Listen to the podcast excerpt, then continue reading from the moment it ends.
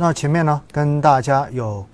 详细的讲过了资产配置到底是用来做什么用的，而且呢，也跟大家讲到了做资产配置我们到底要注意哪些问题。那接下来我们就要进入到非常非常具体的关于资产配置的内容了。那首先呢，说到资产配置哈，在之前也有跟大家提过，其实我们可以用非常简单的一个。日常常见的例子来解释我们做资产配置的一个方法跟逻辑。那这个例子呢，就是足球队的例子。我们说，任何一支足球队都会有十一个队员，而这十一个队员不可能上十一个前锋，也不可能上十一个守门员。所以呢，任何一支球队都会有一个守门员帮你守住底线，然后有一条后卫线帮你主要做防守，中间有中场负责前后的串联。最后呢，前面至少要放一个前锋。那么当然，有些进攻性比较强的球队可能会放到两个或者三个前锋，这都是有可能的。那这样子的一支足球队呢，才是有攻有守，这样子才能够在前面进得去球，而且也能够在后面防守得住，不至于丢更多的球。所以，只有一支攻守平衡的球队，才真正的有可能在比赛中间长期获得比较好的成绩。而对于我们的资产配置也是一样的，我们必须要去看一看，到底在我们资产配置这支足球队中间，哪些资产是作为我们的守门员，哪些资产作为我们的后卫，哪些资产呢又作为我们的前锋，而还有哪些资产可能它是处于一种串联的作用。那今天呢，我们跟大家讲到的就是在我们的资产配置中间，真正起到防守守门员作用的这样的一类资产。这类资产就是保险。那既然我们把保险当成了我们这支球队的守门员，也就意味着保险本身在资产配置中的根本作用就是用来守住底线的。因此呢，我们在进行保险配置之前，首先一定要有这样一个观念，那就是我们想通过保险帮我们去赚钱，帮我们去获得在足球场上面的得分。这种设想其实是不太现实的。当然，现实中间你也会发现，有些非常特别的守门员真的是可以进球的。但是绝大多数时候，你会发现守门员一般都在球门区里面负责防守。同样的道理，对于保险来说，确实中间也有一些细分的险种是可以有一定的投资功能。但是如果我们在进行保险配置的时候，把投资功能放在首位去考虑，那么这个逻辑一定是不对的。保险，保险，保险应该是姓保的，所以保险应该是以保障为主。那保险保的到底是什么呢？其实哈，说到保险就必须要讲到风险。风险是指某件事情发生的不确定性，而在现实中间，其实这个不确定性有可能是好的，有可能是差的。而作为保险而言，就是要通过风险管理的安排，然后呢，尽可能的去抵消、规避那些我们不希望发生的结果，或者说，当这些不好的事情发生的时候，我们可以有一定的补偿的方法来减少这些事件对于我们实际生活造成的损失。所以呢，真正说到保险哈。我们就会说到，它涉及到两大类保险，也是我们平时在日常工作生活中间一般都会涉及到的。那么一类就是财产保险，而另外一类呢就是人身保险。那财产保险跟人身保险，大家可能会觉得，哎，财产保险跟我的距离好像比较远呢。正常个人理财不应该主要讲人身保险吗？真的是这样子的吗？大家想想看，当我们自己如果有买车，是不是每年你都要买一个车险？哎，这个汽车保险。其实就是一个财产性的保险，而且呢，平时我们真正的家里面，如果大家有去关注的话，其实也有一类保险是我们在日常生活中间可以去购买的。这一类险叫做家庭财产保险，也就是俗称的家财险。那么这些保险哈，其实它本身的保费都不贵，而且呢，只要大家跟保险公司去了解一下，都会咨询到相关的这些险种。像这类的保险呢，他们可以帮我们去承担一些意外事故导致家庭财产出现损失时候的这一种赔偿。所以哈，我想这些家财险、汽车险等等相关的这种常见的财产保险，其实我们自己也要是去关注的。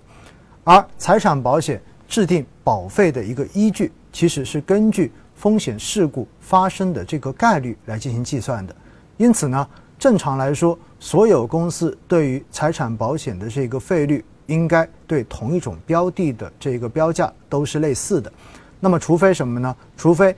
发现某一个风险对于某一个被保险人来说发生的概率可能比别人都要大一些，那有可能它的费用就会要高一些。那么这个道理呢，我相信大家平时在购买车险进行赔付的时候就有这种感受。如果我们一年时间没有发生过任何一次这样子的出险，那么你会发现第二年你的保费可能会变得更便宜一些，因为这是一种奖励。但是，一旦有发生过相关的这一种保险事故，你会发现可能第二年你的这个车险就不会再有优惠了。它本质上面也是说明了这个问题。好，那除了正常我们平时常见的这种财产保险之外呢，另外一块跟个人理财相关性极大的，当然就是人身保险。那其实说到人身保险哈，它中间又包含了寿险，包含了健康险，也包含了大家平时所说的这种什么年金险。投资连接等等等等，它是一个非常非常复杂或者说非常非常庞大的一个范畴。那整个人身保险呢，就是以人的身体和寿命作为保险标的的这样的一种险种。那平时对于个人投资者而言，我们要去规划自己人身保险配置的时候，还是要从我们如何去通过保险分散我们不能够承受的。这种风险的角度来进行整体的配置考量，那这句话是什么意思呢？也就是一旦我们生活中间发生了一些事情，导致我们无法承受其带来的经济后果，那么这种风险就应该是要考虑通过保险来进行分散的。比如说家庭的经济支柱，万一出现了什么样的意外事件，导致家里面的经济没有办法继续的维持下去，有可能整个家庭的生活水平跟日常开销要往下降很多个档次，甚至根本没有办法维系下去。那么这样的风险就是一定要通过保险的配置来进行提前准备的。对于家庭来说，我们要考虑保险呢，首先一般会考虑三大需求。那三大需求分别是什么呢？一个就是子女教育的需求。第二个就是健康的需求，而第三个就是养老的需求。其实呢，这所对应的哈也是人生不同阶段的这种责任。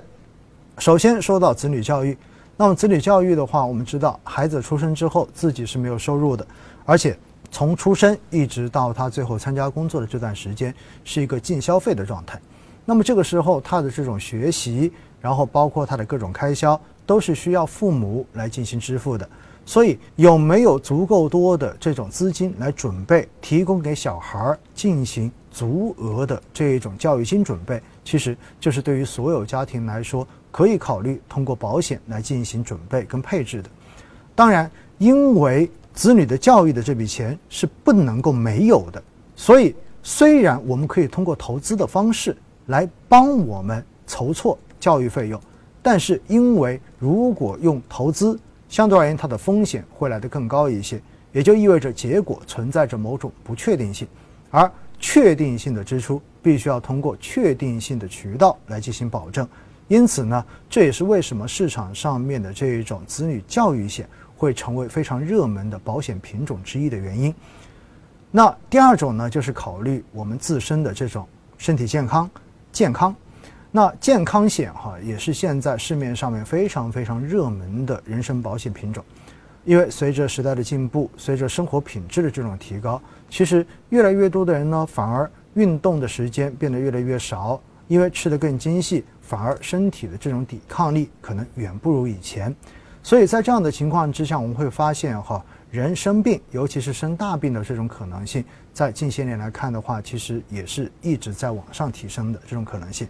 那在这种时候的话，我们很多人经常会说，可能辛辛苦苦一辈子，最后全为医院打工了。所以，一旦发生了我们不想发生的这一种重大疾病的时候，是不是我们可以有足够的医疗费来进行治疗，或者说一旦发生这些事情之后，能不能有什么方法不去因为治疗而影响了整个家庭原有的生活品质？那么这个时候，健康险，尤其是以重疾险为代表的这种险种，也成为了市场上面非常非常受追捧的险种。那相关重疾险哈，也跟大家特别的提醒一下，其实这一类险种呢，它本质上面又分了两大类，因为所有的保险都有消费型跟返还型两种险种。所谓的消费型，就是这个钱交出去之后，如果保险事故有发生，那么就有保险金额的赔付；如果没有发生保险事故的话呢，那相对而言，这个交出去的保费也是没得返还的。所以呢，你可以把它纯粹的理解为这是一个消费型、消费消费出去的保费。那这一类的险种一般来说呢，它的保费都会比较的便宜。而如果是我们说这个钱交出去，不管有没有发生这个保险事故，比如说重疾险，不管有没有得重疾。最后到达一定年纪之后，我都能够把这笔钱再拿回来。那么这一种就是叫做返还型的这样子的保险。那返还型的保险呢，因为它不但中间包含了风险保费，也就是承担风险的这一部分的费用，同时呢，它也包含了储蓄投资这一部分的保费。所以呢，相对而言，所有返还型的险种，它的保费都会来得更贵一些。那到底是选择消费型还是选择返还型的这样的险种，就取决于大家本身的经济承受能力。一般来说，对于更年轻的朋友来讲，因为参加工作的时间不够长，可能经济承受能力这个时候可能还不太大。那么这个时候呢，就建议大家尽可能多的去选择消费型的这样的健康险或者消费型的人身险、重疾险，通过比较小的保费，然后呢。做高自己的这一种保障，把这个杠杆做得更大一些。那如果针对稍微年长一些的朋友，有了足够的经济支付能力，那么这个时候呢，就可以考虑去进行返还型险种的这种配置。因为不管有没有发生，最后这个钱等于发生了做赔付，没发生做投资做存钱，未来还是可以把它再拿回来的。所以呢，这是对于这种健康险。重疾险如何去考虑的角度上面，给大家提了一个小小的建议。当然，市面上面的重疾险呢五花八门，而且大家也看到，对于它所保障的各种险种的数量差别也极其之大。有些保险的话，可能可以给你保到三十种重疾，而有些可能保到四十多种，而有一些可能只保个十种，中间的这个费用差别其实还是比较大的。那很多人就是说，是不是保的越全越好？其实呢，从概率上来说，确实保得越全越好。但是现实中间，真正人经常发生的重疾，其实数量只有那么一些。所以呢，大家在进行选种考虑的时候，其实是有必要进行横向的比较。只要包含了那些常见重疾的险种，其实在整体使用的效用上面差别都不会太大。但是呢，在对于保险的这种选择的时候，我觉得大家一定要去考虑几个问题。第一，那就是保险公司到底靠不靠谱；然后，保险公司的服务响应速度到底够不够快；还有更重要的就是，我们购买保险是通过什么样的渠道去进行购买？这个渠道是不是合法的？如果我们是通过个人保险营销员去进行保险的配置，那么这个营销员的职业稳定性是否足够稳定？专业性是否足够强？在这个行业里面，他的一个专业精神，他的一个服务的年限，是不是足以给你产生信赖感？而且更重要的是，一旦发生保险事故的时候，他是不是可以独立的、尽职的帮你去解决所有的赔付问题？我觉得这才是险种之外我们着重要去考虑的问题。那么，当然还有第三大需求，就是养老的需求。其实养老需求这一块儿哈，在过往的市场上面呢，有各种各样的保险产品，都说可以供以后养老用。比如说前面讲到的这种返还型的保险，其实也可以等到退休之后，然后把一笔钱领回来当养老金用。当然也会有像万能寿险、年金险等等，主打未来养老之后的这种保障的。其实呢，说到养老的保障哈，因为对于很多朋友来说，可能现在到退休。养老期这个时间足够的长。因此，在这个时候呢，大家更多的是在考虑，到底我应该从什么时候开始准备？我到底应该选什么样的品种来进行准备是比较 OK 的。